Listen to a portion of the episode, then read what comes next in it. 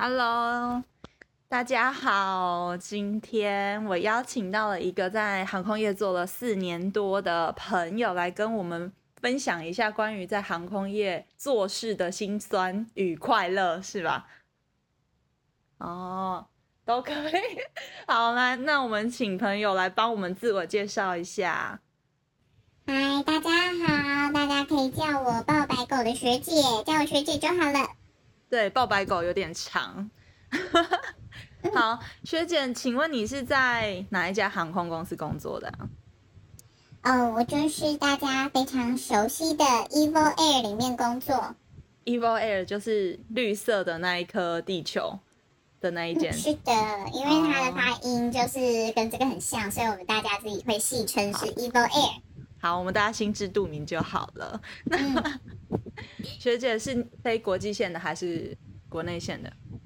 嗯，我们家的航空呃，就是空服员呢，都是只要考进台北 base 的话，全部都是国际线的。哦，就是飞国外的。对。所以你们会交交替排班吗？不会。嗯，你指的交替排班是指，比如说你这一阵子是飞国际线，可能会被调去飞国外线啊，国内线。有可能吗？哦，我们基本上排班是超级的依照公司的需求的，所以今天呃一个月里面，我可能有国际线、国内线就混搭着，长程线、短程线的也都会混搭，所以就是并没有特定的。那除非是说有一些人他因为自己的家庭因素或个人的喜好，然后我们可以连续三个月都全勤了之后呢？你就可以去申请所谓的特殊航班，那你就可以去申请你想要全部都是短班的班表，或者是你只飞长班的班表这样子。短班的班表是什么意思？它就完全不会派长程线给你，那你出去上班一定会在三天之内回到家里。哦，好，那没关系，这个地方比较细节，我们就下集再来为大家揭晓。那今天我们就比较把焦点放在怎么样准备，跟为什么会进入呃 Evil Air 工作的目目那个主要的焦点好了。那学姐，我想要问说，你当初为什么会选择进去 Evil Air？嗯，其实老实说啦，因为。嗯，我以前就是有养狗嘛，然后虽然我想当空服员，可是因为我觉得一定要当国籍的空服员，我才能够照顾到我的狗狗，所以那时候我的选择就没有很多了啊。那既然都要考空服员了，一定会选择国内就是比较大间的，所以我那时候只有两个目标，一个就是梅花，一个就是 Evil Air。然后就地球，地球跟梅花的选择。对，地球跟梅花的选择。可是因为那时候就是一个机缘巧合，我在准备要报名的时候，就是梅花只有开地勤缺，然后那个绿地球他们是开就是空服员缺，然后我两个都报了，然后两个也都有考进去，然后就我就当然就是选择当空服员这样子。那考量的。的那个是为什么？原因是什么？是薪水吗？还是？哦，因为因为另外一个是地勤啊。然后，嗯，我觉得啦，就是说，因为大家都觉得说空服员很难考上，然后既然都有这个机会了，然后我也想要体验看看，就是这种可以飞往国际之间的那种生活，所以我就选择了当空服员。那其实我会想要考航空业是有。一个背景的故事的哦，可以跟我们分享一下吗？嗯，好啊，就是其实我的那个理由跟一般人不太一样，因为很多人会讲说，我想考空服员是因为我想要就是去体验全世界的感觉。嗯嗯。然后，可是我是因为那个时候我家里就是有送第一个小孩出去读书了。然后其实算是出去国外读书，对，然后他是算是有点倾尽全力的在经济上面支援他。然后既然就是呃有一个人这样子在国外，然后我们必须要全家的金源都在支持他，我就觉得说我在台湾工作的好辛苦，然后就是都不是用在自己身上，然后我想到多赚一点钱，其实多赚一点钱是我那个时候最。在真的是最大的动力啦，就是我最终的目的是为了我想要薪水很高，这是第一件。然后第二个就是，我就觉得说，哎，我一直都在赚钱去支持另外一个人去体验这种国际生活，那我自己呢，其实我也很想，可是我就是那一种就是开不了口的小孩。就会觉得说，我不是属于那种吵着要糖吃的小孩。然后我觉得今天我也出社会了，如果我有能力，我既然要出国，我就要花自己的钱，靠自己的方法。如果工作上可以让我出国，那就是再好不过。所以我觉得空服员对我来说真的是一个很棒棒的选择。了解，好啊，那这感觉是也有蛮多自己的辛苦的地方吼。嗯。的确是，可是我觉得有这种就是比较具体的动力，会比那种就是说我从小就向往当空服员的那种的动机来讲，我觉得会更强烈一点。是因为也有一点经济上的逼迫，我觉得应该是这样，是吗？的确是。好，那我们就稍微比较一下关于航空业的不一样的那个，算算算是你们之间不同。你你有没有知道说，比如说各家的航空业，他们有没有以薪水来讲好了？嗯，的确有蛮大的差异的啦。像是嗯，我直接比较这两间，就梅花跟绿地球来讲好了。因为光是班型，就是他们的呃航点就不太一样。像梅花他们都是真的欧洲线蛮多的，所以他们可以飞的航站多样化蛮高的。那以绿地球的话，因为他们这几年都在经营东南亚转机客，所以他们的主要的目的地都会落在北美那个区块，然后当然以美国居多。嗯哼。那所以在飞的航线上，你就会觉得说，哦，我只要一排到航长班，大部分几乎都是美国的，所以就多样性来讲的话，会比梅花少一些。然后再来就是在呃基本薪资的部分。那基本薪资的话，绿地球比较高，梅花比较少，可是落差就是以基本基本来讲，基本来讲是，但是你们还是有一些呃外战加急啊，什么那种奖金加上去。对，然后因为就是梅花他们的外战加急跟飞行奖金，就是飞行津贴非常非常的高，就是。当时就从一开始我从业的时候就已经比我们高了，然后后来经过了梅花罢工之后，他们又在调整，所以后来那个绿地球是因为知道这个社会趋势，所以他才有再稍微调整一些些，但是调整了过后还是跟梅花有很大的落差。然后就是呃，大概是在多少钱？因为我们是用时薪算的嘛，可能我们每个小时的薪水落差。嗯，可能听起来不大，可是我直接讲，大家在月薪，就每个月可以中最终可以领到的钱上面的落差，大概一般的空服员呢，就是在梅花那边就已经可以领到接近在绿地球当，嗯，就是已经有晋级在做呃副事务长这样子的一个薪资了。那副事务长是已经比一般的空服员高两个层级了，所以就是在，所以是具体。具体的数字，梅花那边的话，我相信大家很想知道。梅花他们可能一般的菜鸟空服员就已经有来到就是七八万的薪水，然后在绿地球一般空服员的话，可能是五六万。五六万，难怪它叫 Evo Air。对，而且因为这件事情，其实，在我们员工的心里会有一个小小的不满，就是说，因为大家如果有对航空业有一些的研究的话，你们可以看到数据是在讲说，一天梅花它真的就算是龙头，国内的龙头。那然后绿地球一直都在追赶，从二零一五年绿地球开始有进，就是 Skytrax，这个是国际间最大的航空公司的评比之后，就是。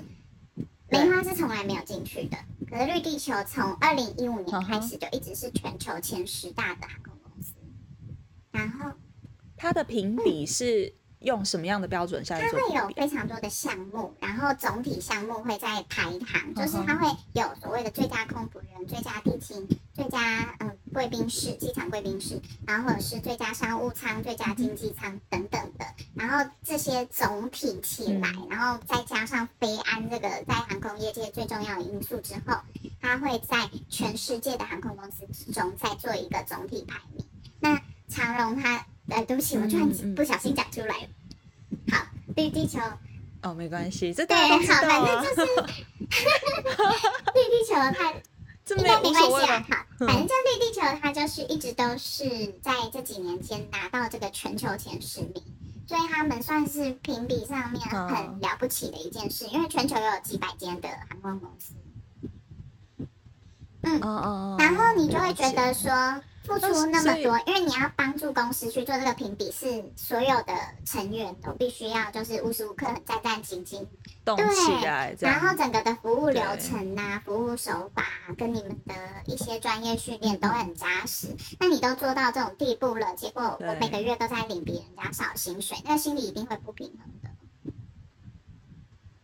哦，所以你们当时其实进去的时候，虽然说基本薪资是比梅花还要高的，可是地球它就全部这样加起来，它整体很可能薪资就是会矮梅花一些这样。当然啦，我觉得其实我那时候哦也是、呃自己心里有安慰自己说，因为你的基本薪资跟你未来的劳退有相关。那以嗯劳保的角度来看的话，其实你在绿地球的那个待遇可以帮助你未来退休的时候保障比较较好。哦，那我有听说，就是其实关于这一个方面，就是呃，梅花的那个时薪加几好像也会比绿地球还要多，是这样吗？嗯，对，没有错。哦，原来是这样子。嗯嗯嗯，好的，那可以聊一下，我们就稍微聊一下你当初报考的一些相关好了，因为我有听人家讲说，哎、那个地球很喜欢好媳妇脸，然后梅花是比较喜欢那种瘦长型的女生，是吧？我所谓的好好媳妇，就是可能比较比较圆润一点，跟梅花比起来啦，比较圆润的女生。其实我觉得空姐看起来都是蛮瘦的，很瘦，已经很瘦长了，这样是真的会有这样子的落差吗？实真正的落差不是在于体态还是怎么样，而是在于我觉得就是说整体而言散发出来的气质跟样貌啦。就是，呃，我觉得在绿地球里面你会发现哦，不是说你长得很美就很吃香，而是说就是你必须要就是散发出一种真的很亲和，好像就是我很愿意。对，我很愿意，亲随时你问我任何问很题，我都可亲切的以替你解决这样。哦，那梅花呢？梅花就不是吗？然后梅花就是那种很高傲我觉脸吗？得以梅花来讲的话，就是大家就可以想象，就是那种社区小姐啊，然后呃校花啦，或者是说可能就是就是比较有一点距离感的，对对对对，但是很美这样，吗？只是在外形上的确会比较亮眼。外外形上，哦，所以其实呃，绿地球比较在乎那种亲和力，比跟那个外貌的呃正不正，可能比起来还是更重视亲和力一点。在我们刚进入刚入行之后，会很意外的发现，哎，有一些人的身材管理就算没有做好，或者是说，就是你一点都不会，他走在路上，你不会觉得他很亮眼，你不会去想联想到他职业是空服员，就是蛮多这样子的伙伴的。哦嗯，哦，真的哦，所以是真的没有很亮眼就是吗？你会觉得他是会出现在任何一个街区，就是你家隔壁邻居的这种感觉啊。对对对邻家姐姐、邻家妹妹那种感觉？哦，了解了解。哦，好，那在考试考试的过程当中，有没有一些可以分享的，跟我们分享的事？比如说你怎么准备那些资料啊，然后流程那些，我们从先从事前的准备好了。考空服员的时候，大家都讲说，就是嗯，语文很重要嘛，就是英文是一个基本门槛。然后，当然，空服员的英文要求大概都是在多一五百、六百上下，其实不算特别高。就一般大学生要考到这个成绩不会很困难。然后，呃，我自己的准备方式就是，我就去买了一本就是呃直接模拟民生的那个考呃题库集，所以它就是里面就是不会去替你划分什么区呃什么 part 什么 part 这样慢慢学习，不会，就是一打开就是一本考卷，然后它里面只是有好几回的考试这样对。而已，然后它的解析其实我觉得你的准备方式比较不适合一般人，因为我们自己，对啊，因为我们自己的考试，我们自己的考试就有毕业门槛了哎，小姐。哦，因为因为那个那个绿地球学姐学姐学姐跟我是同一间研究所的同学，然后我们当初要毕业的时候，其实就有一定的门槛，对，所以可能比较适合。虽然我们英文不算是非常溜，但是学姐的英文程度算是很不错的。我还好啦，但学姐的英文程度算是很不错的，所以她就是写写题目是这哎、样吗？我觉得我的准备的想法啦，我觉得这个应该是适用各种程度的人，就是说，嗯因为你会发现考试里面题型是有规律的，然后我我没有我要准备考试之前，哦我没有时间去大量的阅读人家替我整理好，然后在文字上面做很多的说明，我还不如就是一直狂写题目，然后狂写题目的时候，对你就是训练你自己的那个阅读题目的时候的那个熟悉度，就是因为你会马上抓到说，哦，这种类型的选这个就不会错了。然后或者是说，就是因为一边在练习，你就很能够掌握考试的时间感。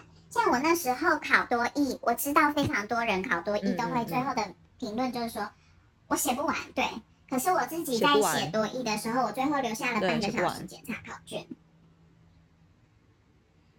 嗯，因为就是已经太习惯了，我在家里就是一直做一直做，然后而且重点是我不是嗯说，因为只有一本嘛，所以他的考试可能只有几回而已。那我不可能说花了三个月准备多艺考试，嗯然后我就是嗯一直买新的书，所以我就是把那一本就是做到本完。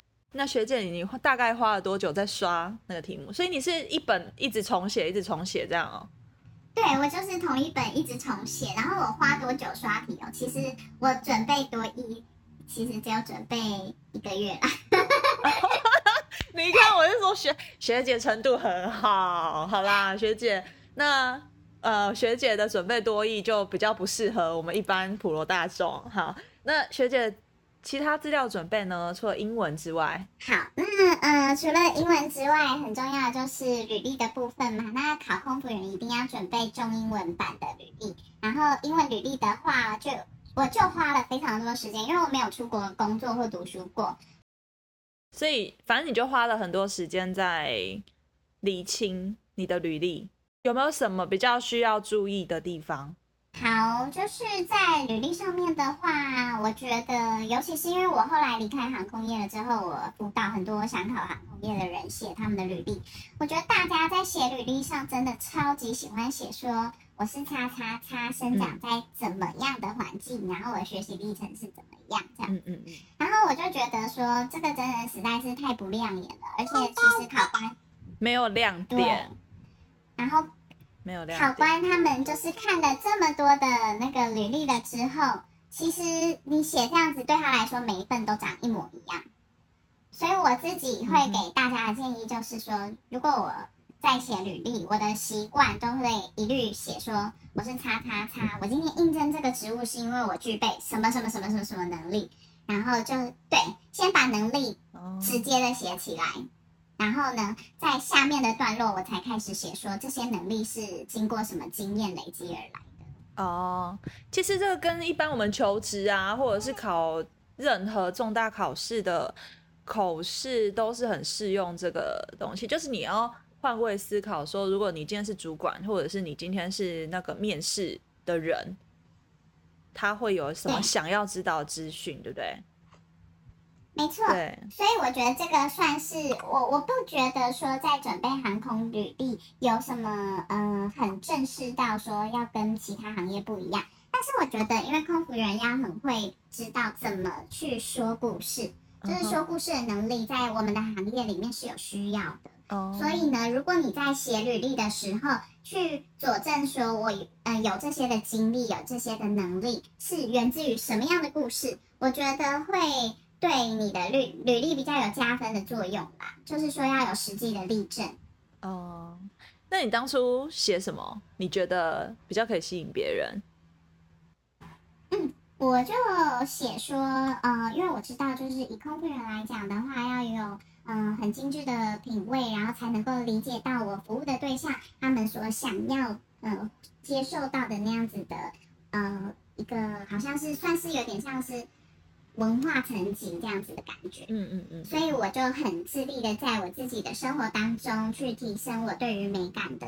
呃，理解，还有就是我在这方面去跟别人互动的时候，应该要使用的语那个语文跟文字。那为了要训练自己这方面的能力啊，我就进驻到艺术拍卖公司去打工，然后在呃接触了很多不同的上流阶层的呃买家了之后呢，我开始了解到说，哦，这种的用语真的会跟我们日常生活在餐厅用餐完全的不同。然后我觉得这个在服务业当中呢，可以提升我自己的专业能力。那这个很适用在一个高端的精致服务里面，而不是只是一般的，呃，就是说我只是有一个服务业的经验这样子而已。嗯，我就是写类似像这样的故事啦。就是你的你的服务业是高，你已经有服务过高级客的服务经验，你不是一般的服务业这样，对对不对？你的重点应该是摆放在这里嘛，哈。哦。那我想要再回去问关于语言问题，因为我对学姐了解是学姐的日文也很不错，所以你的日文是有在这一份工作面试加到分的吗？我觉得是绝对加分的，就是在做空服员，你会的语言越多越好。然后只要是他们公司有飞的航线，你一定要大力的推你会这种语言这样子。那因为。那你当初有吗？有，我就是反正有跟他们说，因为我自己在日文上面的学习呀，也不是说有特别的去补习，或者是说请家教，我就是以前高中的时候社团式的在学习，然后因为自己对日本文化的喜好，所以我就去考了检定考试。那我自己就呃，为了要实际上的有那个使用语言的环境，我就常常跟朋友。每年都会固定有一次去日本自助旅行，然后这个就帮助我能够实际上的体验语言的使用。反正我觉得空服员要讲语言的部分，一定要很实际的去说明自己在语言的学习上面，不是只是会而已。你只是会，你可能是会读会听，可是你要会讲，对，你要会用。对，这很重要，所以我觉得大家如果想要推广说，哦，我我自己是有这个语文能力的，就要特别的去说，哎，你曾经有什么样的经历是实际的运用到这个语言？哦，了解。好，那你在。这一连串准备的过程当中，或者是你去面试的时候，没有发生什么有趣的事情，或者是比较劲爆的事？好，我来讲一下我在就是准备报考的时候，就是我刚刚不是有讲说，我一开始梅花跟绿地球我都有报嘛，然后梅花的话，我那时候是进到复试，然后因为其实以前我跟家人讲说我想要考这航空业的时候。那时候我家人反应超激烈的，他们就是很反对，他们就说：“我让你去读书，读到那么高的学历，然后你是为了要去当高级端盘子，就讲的不是很好听。”哦，对，其实一般人的想法好像大部分都会这样，而且据我所知，学姐家是嗯书香世家，所以他爸妈好像都是老师，所以就是。呃，他爸妈就会有一点在意，说你干嘛要去做那种寿命不长啊，然后只是高级端盘子的服务员的工作，就是跟一般的爸妈的那种刻板印象其实都是差不多的，对不对？所以就是，那后来呢？你怎么没有没有？我就是很单纯的就告诉他们说，哦，我收到复试通知了，然后就我明天要去机场 面试这样子。你也是很叛逆，而且我是走那种安静叛逆型的。对你就是很坚定，我就是要这样。打反正他们就是拿你没办法。然后可是他们听到我已经进到复试了，然后他们就很想表达出他们对我的关怀嘛。所以我爸妈就说好，那明天我们带你去，你不要买车票了，我们带你去。因为通常航空业考试都非常的早，我要早上七点整抵达早机场。那因为我家要去机场的话，需要三个多小时的车程，所以也超远，因为学姐的家非常乡下，在深山深山里，我有去所以。我就必须要可能凌晨两点多就一定要准备出门，我才有办法七点的时候到达机场。然后可是如果开车的话，可能两个多小时就到了，所以我家人就义不容辞的说，那早上四点，对，早上四点我们就出门，准时出门这样。然后，所以我我也很感动啊，然后我就说、哦。好，那我们就一家人早上四点就披着夜色，对，天，蛮幸福的。幸福的啦，很团结的没错，然后我们就出门。了，然后但是因为我们家人就是很多年都没有北上了，然后那时候五羊高架就是刚落成，然后所以他们就想说，哎，从来都没有开过，然后听说开五羊高架的话会非常快就可以抵达，然后我们就开上去了，哦，所以你们就是虎阳高架出体验。对，就是出体验，然后我们就开上去了。啊然后开上去了之后呢，我们就看那个交流道，然后就他就只有写说桃园这样子，然后我们就想说，哎，机场机场是这个地方吗？还是应该要在下一个出口啊？然后就我爸爸是属于那种开车超紧张的人，然后他就说你们不确定的话就不要下，然后就开过去了。然后一过了之后，我们就发现，哎，都没有出口了，对，就再也没有看见出口了。然后就一路开开开开到那个应该是五谷吧，我们居然开到了五谷才下，然后天哪，在新北对，然后欸。下了之后，其实那时候才早上六点哦，还有一个小时时间，我们还可以回头。然后我们就开始赶快找路要回头，然后那边真的那时候好好荒凉、好偏僻，因为我后来再也没去过，我也不知道现在怎么样。然后它就是单向道的田野间的路，然后怎么样都绕不出去。然后我就一直说，就是看地图应该是那个方向啊，你就找你就找路往那个方向就好啊。你们没有 Google 吗？你们看的 Google 还是下不我去吗？告诉你哦，因为我们家非常的传统保守，所以到那个时候我都还没有智慧型手机。哦，对，那时候已经哎多 哇，这个很久的感觉暴露了年龄。哎，对，那是天呐，暴露我们年龄耶。对我们那时候还智慧型手机还没有很盛行哎，所以对，但我有所以。我们那时候没办法查地图，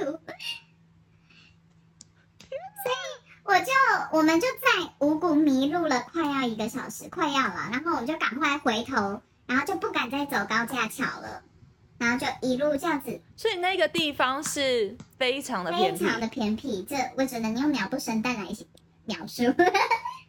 在哪里啊？你们在哪里考试啊？其实我完全没概念呢，因为我后来再也没去过，反正我只知道就是高架桥的终点，哦就我们下去了这样。好，没关系，这是考试之前的小插曲，应该把你搞得很紧张。很紧张。